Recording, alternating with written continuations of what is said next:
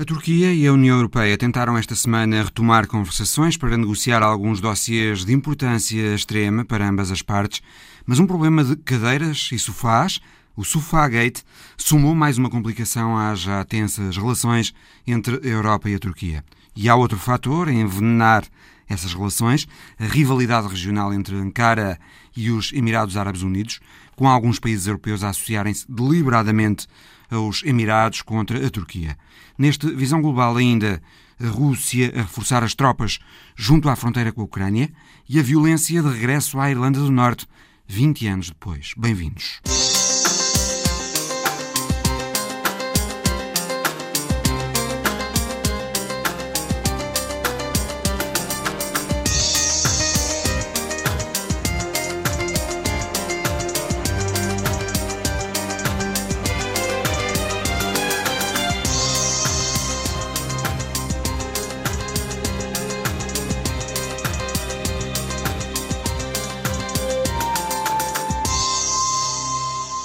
Outro incidente envolver altos representantes da União Europeia em conversações. Primeiro foi o chefe da política externa, Josep Borrell, humilhado em Moscou pelo ministro russo dos Estrangeiros, Sergei Lavrov, depois de Borrell ter criticado a detenção do opositor russo Alexei Navalny.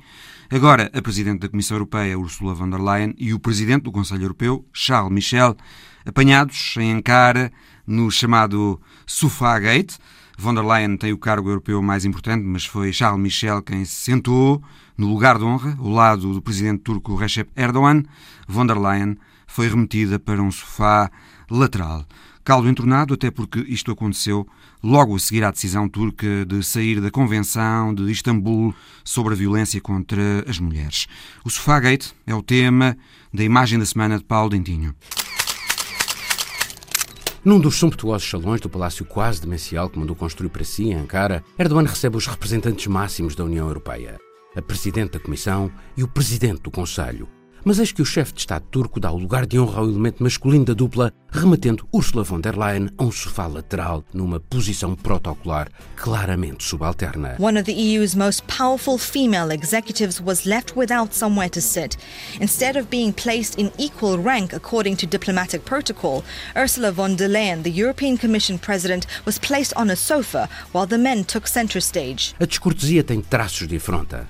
Mas Erdogan é exímio em provocações e têm sido muitos os atritos com Bruxelas nos últimos meses.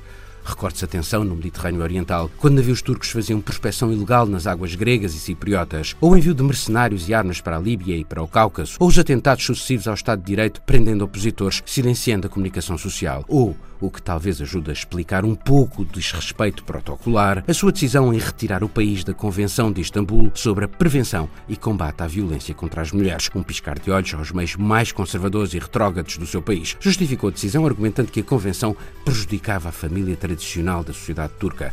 Vai uma pessoa entender. Entre 2002 e 2020, quase 7 mil mulheres foram assassinadas por um familiar em casos que normalmente têm a ver com questões de honra masculina. Ankara recently withdrew from a treaty that protects women against violence and discrimination.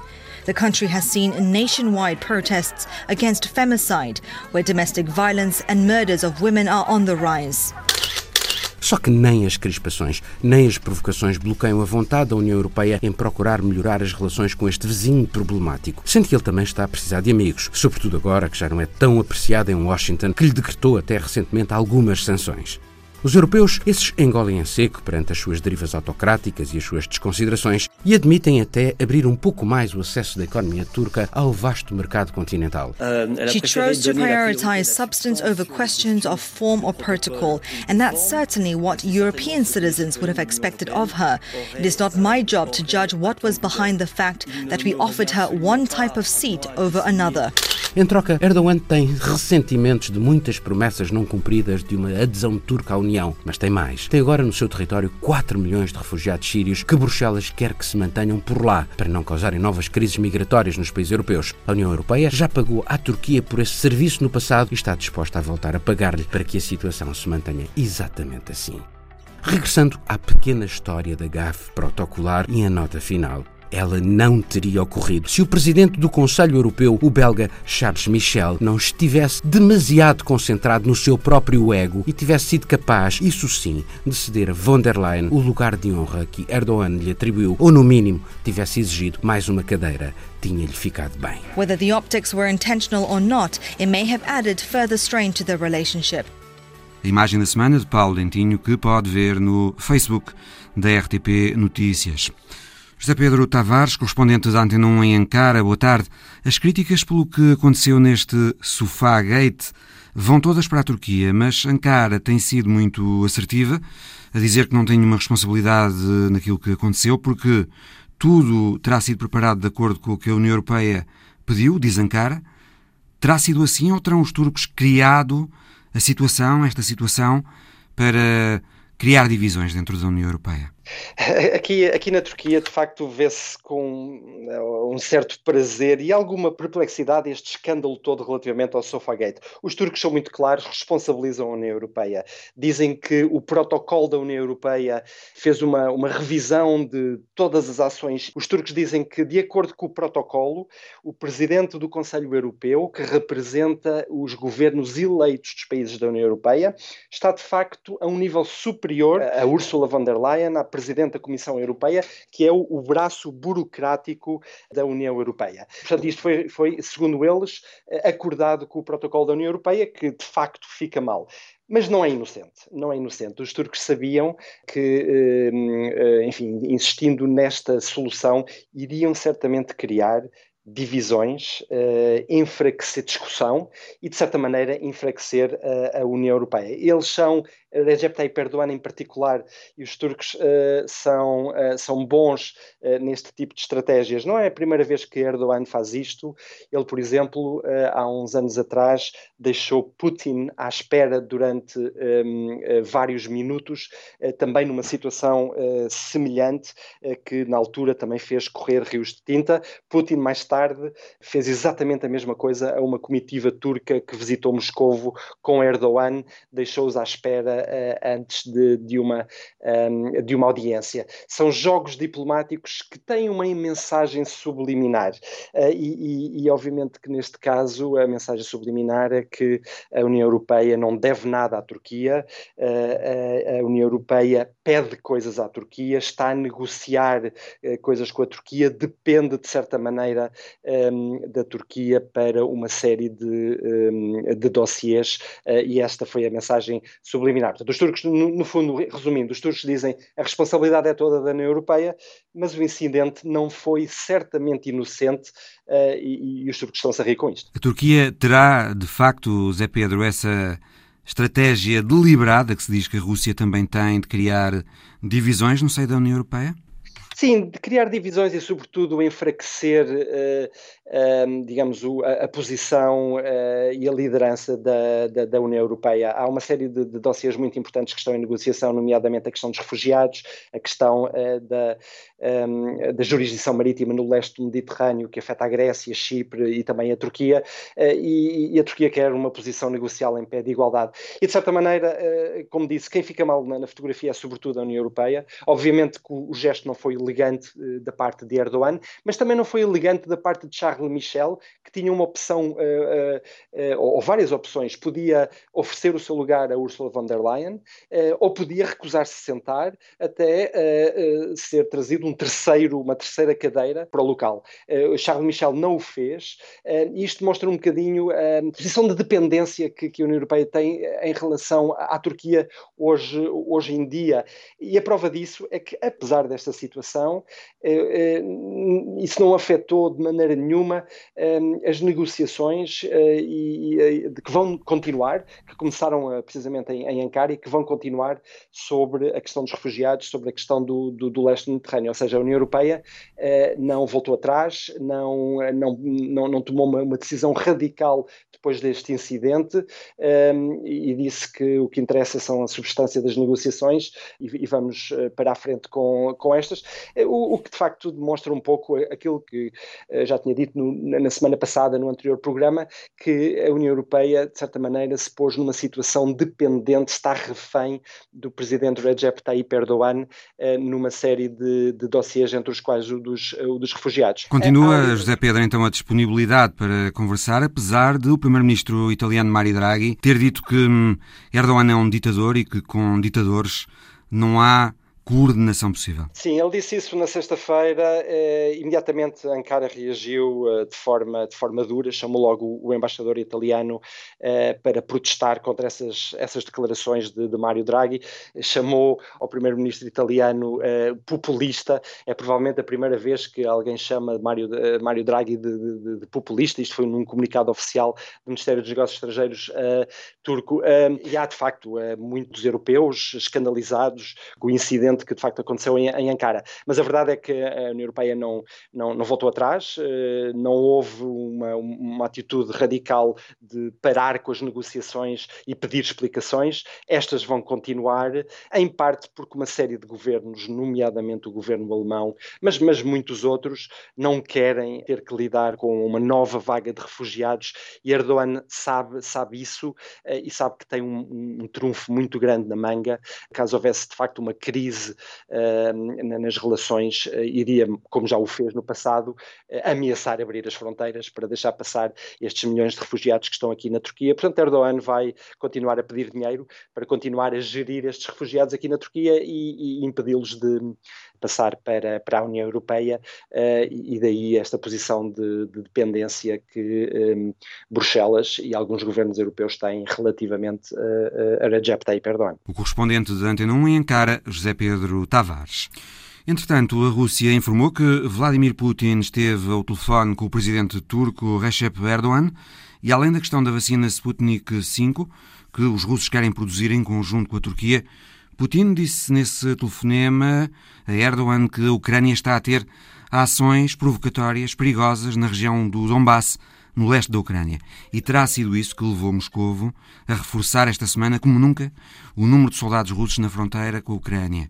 Boa tarde, José Milhazes. Terá havido, de facto, ações provocatórias ucranianas no Donbass, como lhes eh, chamou Putin, e que ações terão sido essas? Não, uh, digamos que ações no Donbass por parte dos ucranianos que justifiquem o envio de tropas em tal quantidade para a fronteira com a Ucrânia, claro que não existiram.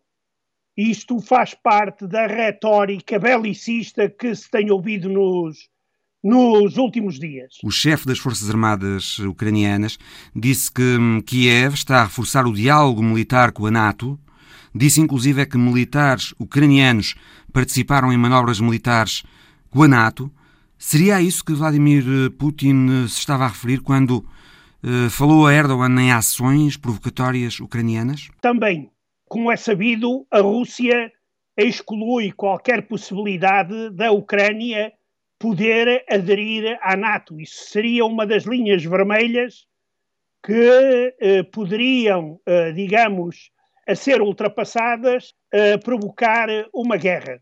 Eu penso que neste momento ainda se trata, tanto de um lado como do outro, de uma guerra de nervos com objetivos definidos. No caso de Putin, um dos motivos que leva a esta concentração de tropas e a este discurso agressivo por parte de Moscou, não só não tanto do presidente como até da, da propaganda russa, que faz, apresenta o aspecto de uma guerra iminente, isto aqui tem objetivos em termos externos, além de travar a aproximação entre a Ucrânia e a NATO, tem um objetivo que me parece ser muito mais prático e muito mais uh, rápido, que é o de Putin conseguir uma cimeira com Joe Biden para discutirem este e outros problemas. Isso aí é fundamental e para a solução do conflito da Ucrânia, eh, neste momento já é evidente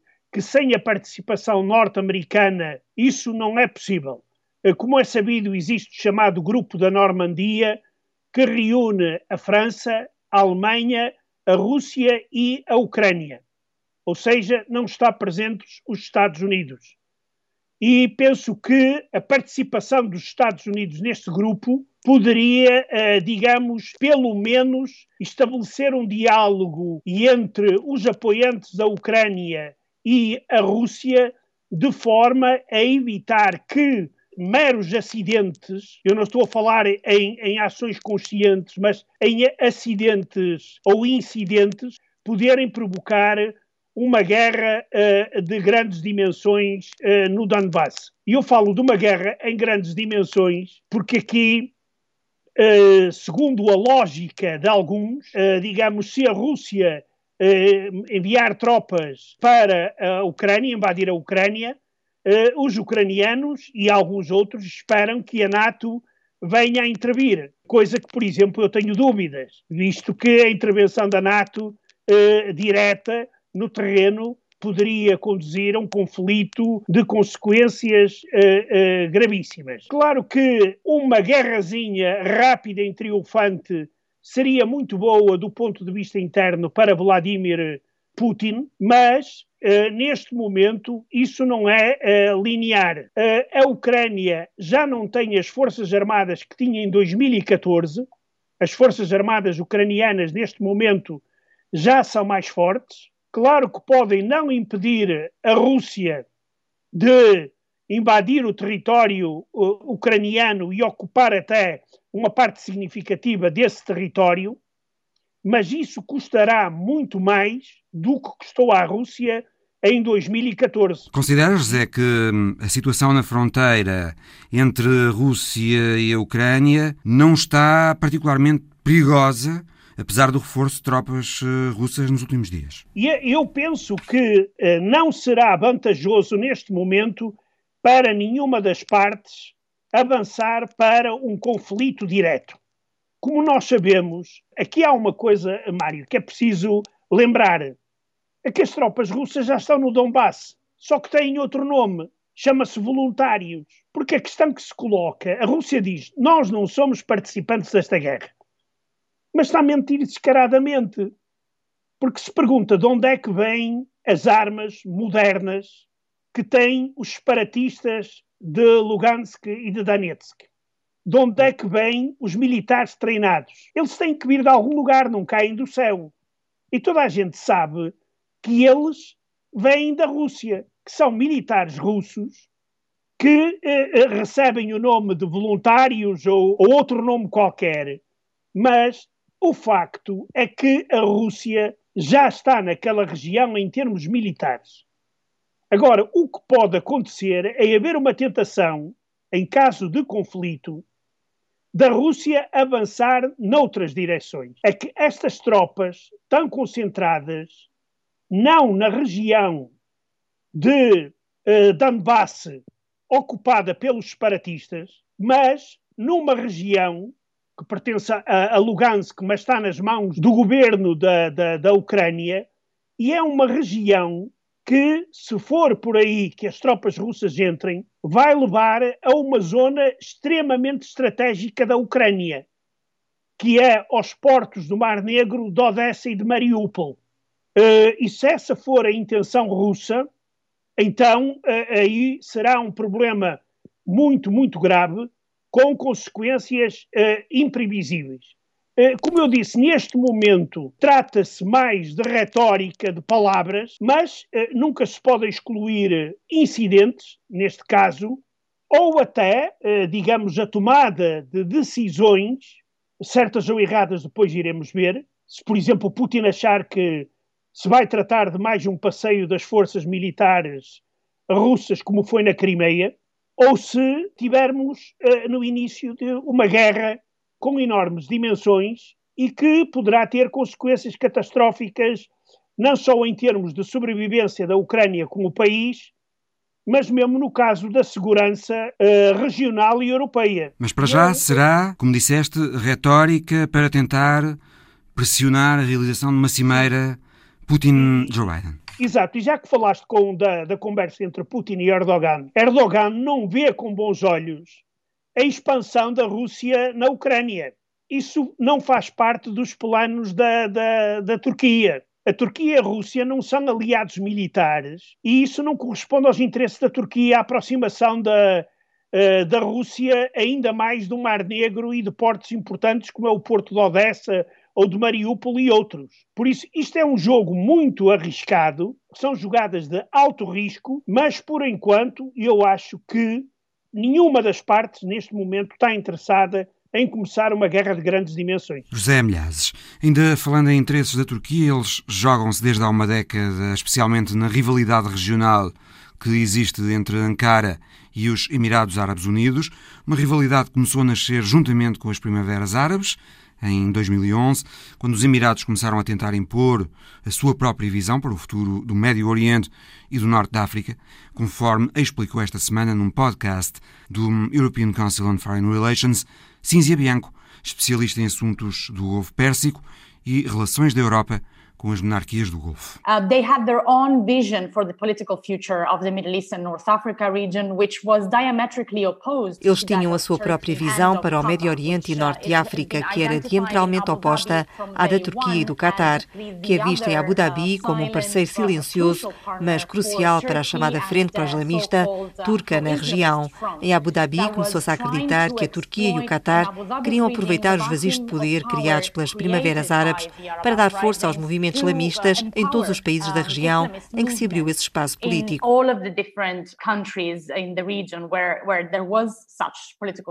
Nos primeiros anos das primaveras árabes, os Emirados preocuparam-se especialmente com o facto de poderem vir a ser alvo também de movimentos islamistas interessados em explorar a instabilidade criada, mas a dada altura quiseram também impor a sua própria visão secular em oposição à visão islamista turca para a região. From 2013 onwards and until this very day, it was about the regional A partir de 2013 e até hoje, o foco passou a ser a ordem regional. E para mim esta tem sido a fase mais interessante, porque vimos um país muito pequeno, na verdade, uma federação de sete Emirados muito pequenos, a querer afirmar-se muito seriamente e a ter a ambição de redesenhar o Médio Oriente segundo a sua própria visão, com uma estratégia a que chamo em copilotagem, ou seja, juntam-se a outros poderes globais, como os Estados Unidos ou a Rússia, ou poderes médios, como a França, para tentarem, em conjunto, projetar influência contra a frente islamista.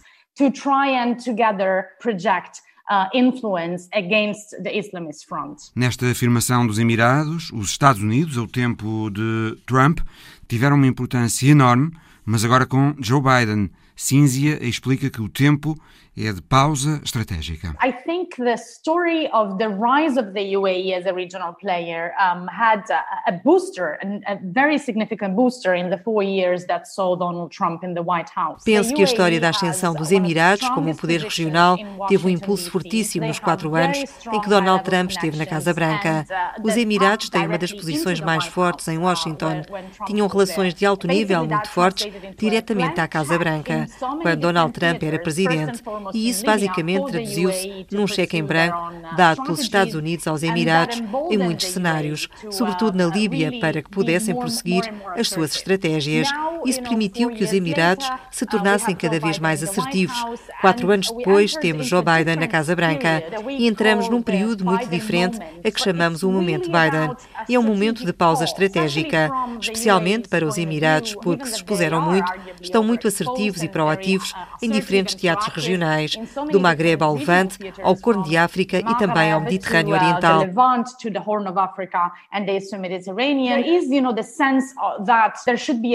Os Emirados têm a consciência de que tem de haver um reposicionamento uma pausa estratégica, uma ênfase na diplomacia, onde for possível, também para tentarem mudar a imagem problemática que desenvolveram nestes anos, especialmente em alguns setores do Partido Democrata nos Estados Unidos. É então o tempo de uma pausa estratégica para os Emirados, mas também para a Turquia. Mas a situação continua frágil, nada mudou de fundamental nas diferentes visões que estes dois poderes têm para o futuro do Médio Oriente e do Norte de África have over the future of the Middle East and North Africa. Julian Barnes Dacey, diretor do European Council on Foreign Relations para o Médio Oriente e o Norte da África, também participou neste podcast e explicou as divisões que esta rivalidade regional entre a Turquia e os Emirados está a criar na Europa. Esta rivalidade é neste momento uma das principais forças de estabilização da região. Durante muito tempo falámos da rivalidade entre o Irão e a Arábia Saudita, entre o Irão e as monarquias do Golfo. Mas em muitos aspectos a rivalidade que está a ter neste momento mais impacto é a que opõe a Turquia e os Emirados em países como o Egito, a Líbia ou a Síria. Em segundo lugar, esta é uma rivalidade que foi importada para o espaço europeu, em concreto para o problema antigo do Mediterrâneo Oriental. Na verdade, a rivalidade entre a Turquia e os Emirados tornou-se um fator da rivalidade entre a União Europeia e a Turquia, que se tem vindo a intensificar nos últimos anos. É que, para um certo número de países europeus, os Emirados são vistos como um aliado na sua própria confrontação com a Turquia, no Mediterrâneo e na Líbia. Países como a Grécia, Chipre e França estão alinhados com os Emirados na tentativa de conter a Turquia. Viu-se isso na forma como alguns países europeus se posicionaram relativamente ao conflito líbio, alinhado com o general Haftar, apoiado pelos Emirados contra o governo de Trípoli, defendido pela Turquia e pelas Nações Unidas. Vemos isso também no Mediterrâneo Oriental. Os Emirados foram aceitos no chamado Fórum do Gás do Mediterrâneo Oriental, um fórum que inclui países europeus e mediterrâneos, mas que exclui a Turquia. Isto está a afetar claramente a possibilidade de a Europa, no seu conjunto, encontrar a estabilidade necessária para conceber uma relação estratégica com a Turquia e com os Emirados. E essas divisões no espaço europeu estão a levar a cada vez mais relações entre alguns países europeus e os Emirados ao nível da segurança e defesa. Este é, portanto, um elemento cada vez mais importante na luta da Europa com a Turquia. Cinzia Bianco acha que a Europa devia evitar tomar partido na rivalidade entre a Turquia e os Emirados. So this bilateral engagement uh, that a number of European countries such as Greece and Cyprus have uh, with uh, the UAE. Estas relações bilaterais que países como a Grécia e Chipre têm com os Emirados, que começaram sob a forma de relações diplomáticas intensas, que depois evoluíram para investimentos e projetos económicos conjuntos e que acabaram por evoluir para tratados de defesa, na verdade são muito preocupantes, porque a experiência das relações bilaterais ensinou-nos que os países europeus não têm vantagem vantagem nesse tipo de relações com as monarquias do Golfo. O facto é que, com esse tipo de relações bilaterais, os europeus não têm vantagem em relação aos Emirados. Já ao contrário acontece. As divisões europeias têm sido exploradas pelos poderes regionais que tentam aproveitar essas divisões para atraírem alguns países europeus para as suas próprias posições. Portanto, na prática, as relações dos Emirados, especialmente com a Grécia, Chipre e França, e especialmente quando o que está em causa é o Mediterrâneo Oriental, essas relações deviam evitar evoluir para questões de segurança e defesa. Todas estas manobras militares, estas parcerias de defesa, são muito problemáticas. Era aí que devia ser posta uma linha vermelha. All of these military drills, uh, all of these defense partnerships, they are very, very problematic. So we, I, I think, you know, we sort of draw the line there. Cinzia Bianco especialista em assuntos do Golfo Pérsico e relações da Europa com as monarquias do Golfo. Várias noites consecutivas de violência na Irlanda do Norte, que hum, eclodiu nesta última semana, com várias dezenas de polícias feridos. Há muito que a violência andava arredada do Ulster, mas regressou.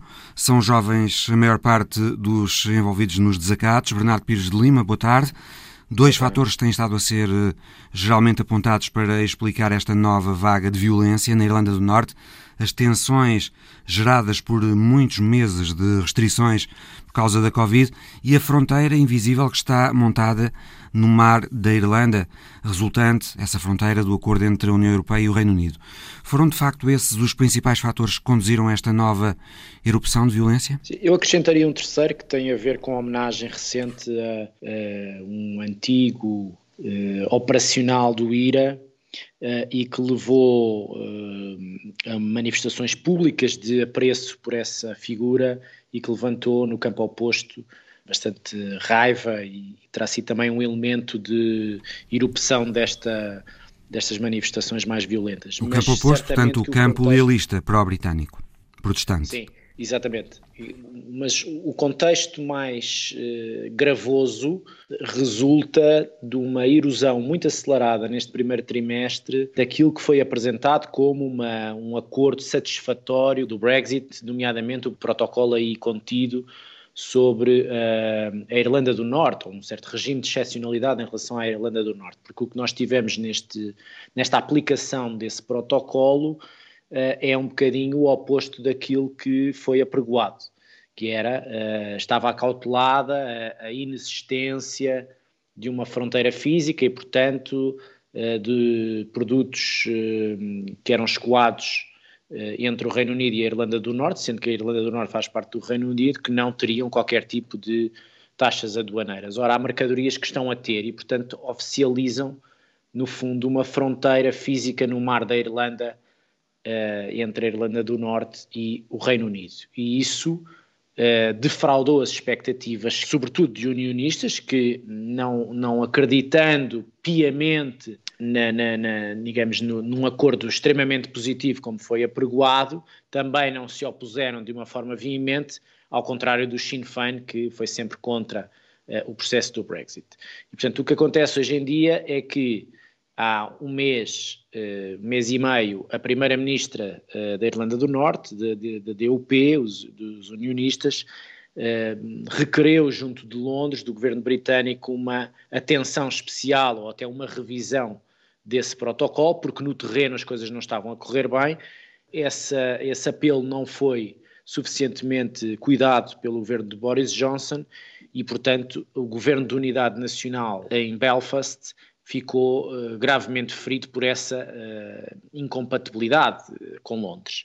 E a partir daí o que nós temos é um efeito acelerado de erosão, não só governativa, como da relação entre Belfast e Londres, a que acresce o período de confinamento, as, a estagnação económica, a, digamos, a exasperação em relação a um sentimento de vulnerabilidade que o próprio Acordo de Paz de 98 está a sofrer no debate público por via do acordo do Brexit. Portanto, há aqui um contexto interno relacionado diretamente com os efeitos de curtíssimo prazo. Não, estamos a falar de um acordo do Brexit que nem quatro meses fez, que não estava propriamente fora do radar das nossas eh, previsões. Nós falámos muitas vezes neste programa sobre os efeitos diretos colaterais que o Brexit uh, acarretaria. Um deles era a situação interna na, na Irlanda do Norte, nomeadamente a erosão do seu acordo de paz, do acordo de Sexta-feira Santa.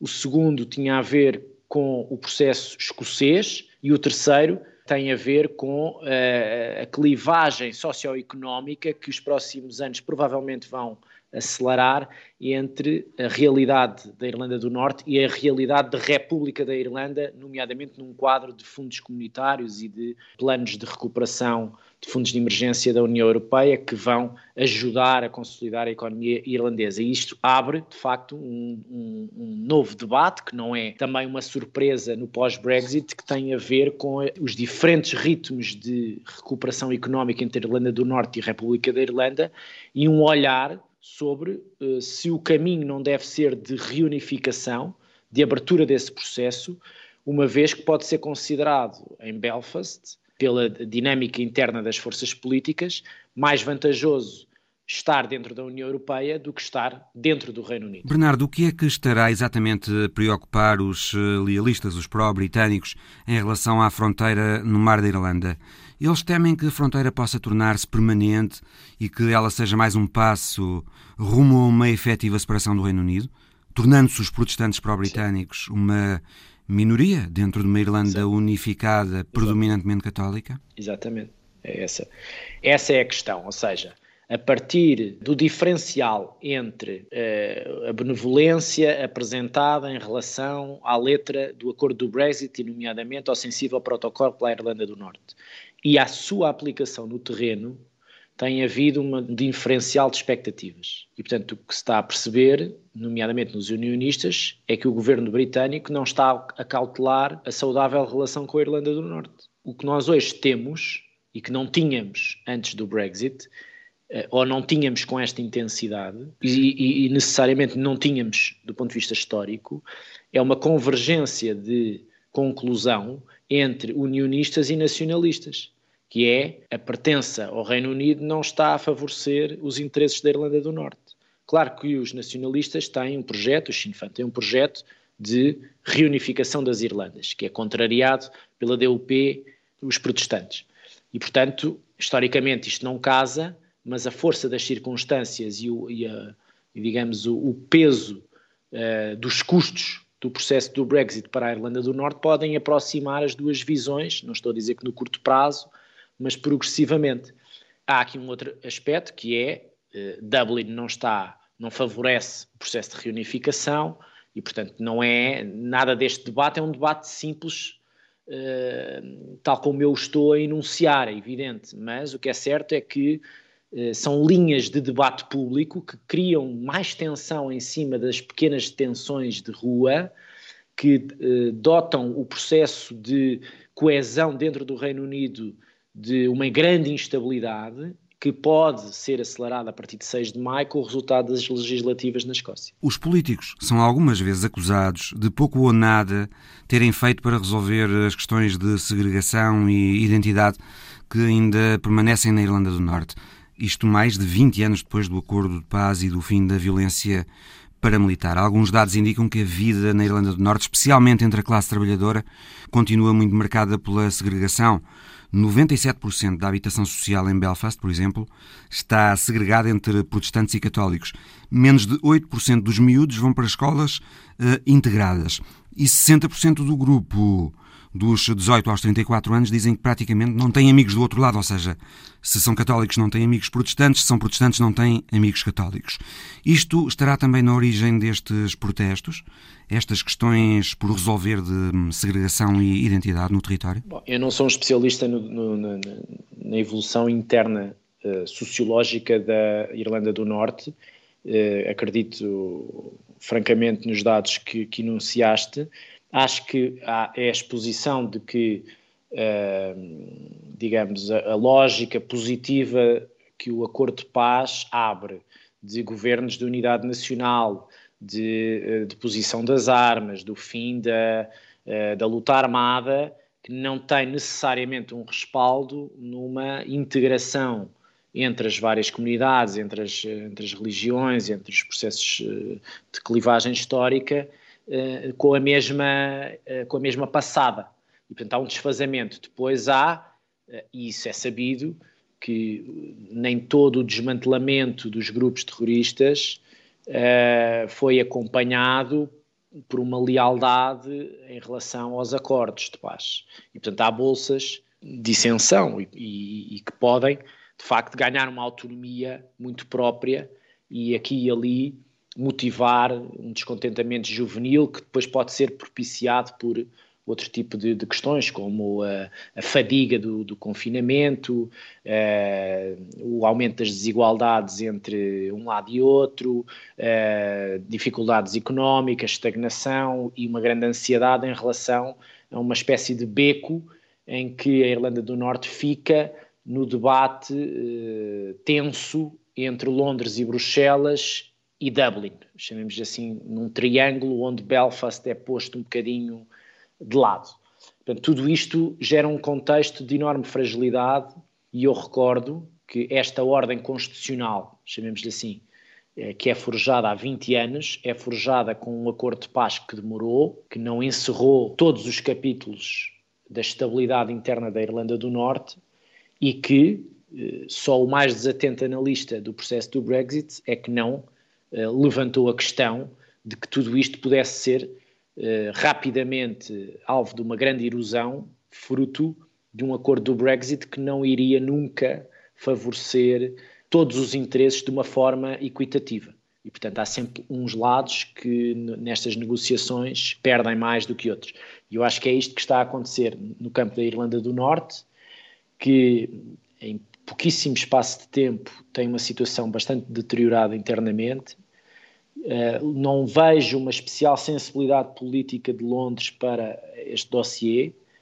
Acho que a atenção vai ficar redobrada quando esta frente se multiplicar ou ficar adicionada com a frente escocesa, que essa sim pode, eh, digamos, motivar uma atenção muitíssimo mais especial do governo britânico e da, e, da, e da Câmara dos Comuns em relação à própria unidade do Reino Unido. Boris Johnson já não precisa dos unionistas da Irlanda do Norte para governar, mas tem pelo menos uma boa razão para se preocupar com o que se passa no território.